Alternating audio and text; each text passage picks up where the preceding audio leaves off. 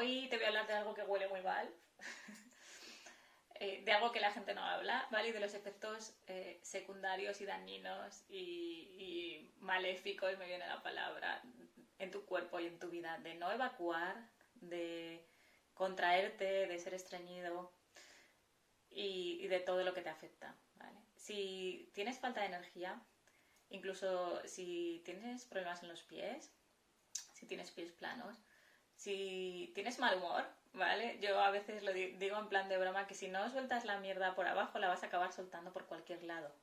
Y acabas estando incluso de mal genio, de mal humor. Así es que yo, por favor, te voy a empezar a pedir un favor y es que empieces a educarte en no aguantarte, no retener, eh, ir al baño cada vez que tu cuerpo te lo pide y que lo requiere. Estés donde estés, vas corriendo y permites soltar, ¿vale? No, es, hay muchas como creencias de que hay que aguantar y retener y que no está bien, no puedes eh, soltar en cualquier lado y entonces acabas eh, contrayendo el cuerpo y esto te va a crear muchísimos efectos dañinos en el resto del cuerpo.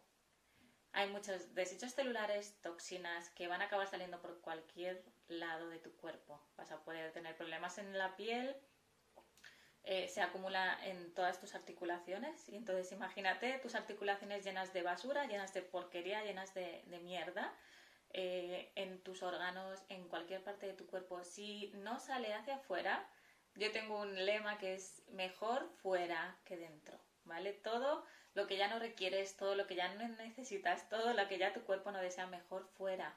Entonces el cuerpo va a funcionar súper bien tu sistema de eliminación, tu sistema linfático va a estar por encima de 10 y vas a poder comer lo que te apetezca, vas a tener muchísima más vitalidad, muchísima más energía. Son todo ventajas, así es que por favor, empieza a educarte ya. Eh, te hago un reto, un desafío de que apuntes todas las veces que, que evacúas, que eliminas, que desechas todo lo que, lo que no requiere tu cuerpo apúntalo, realmente el ritmo de tu cuerpo es todas las veces que comes deberías de simplemente ingerir lo que funciona y lo que no ir y evacuar.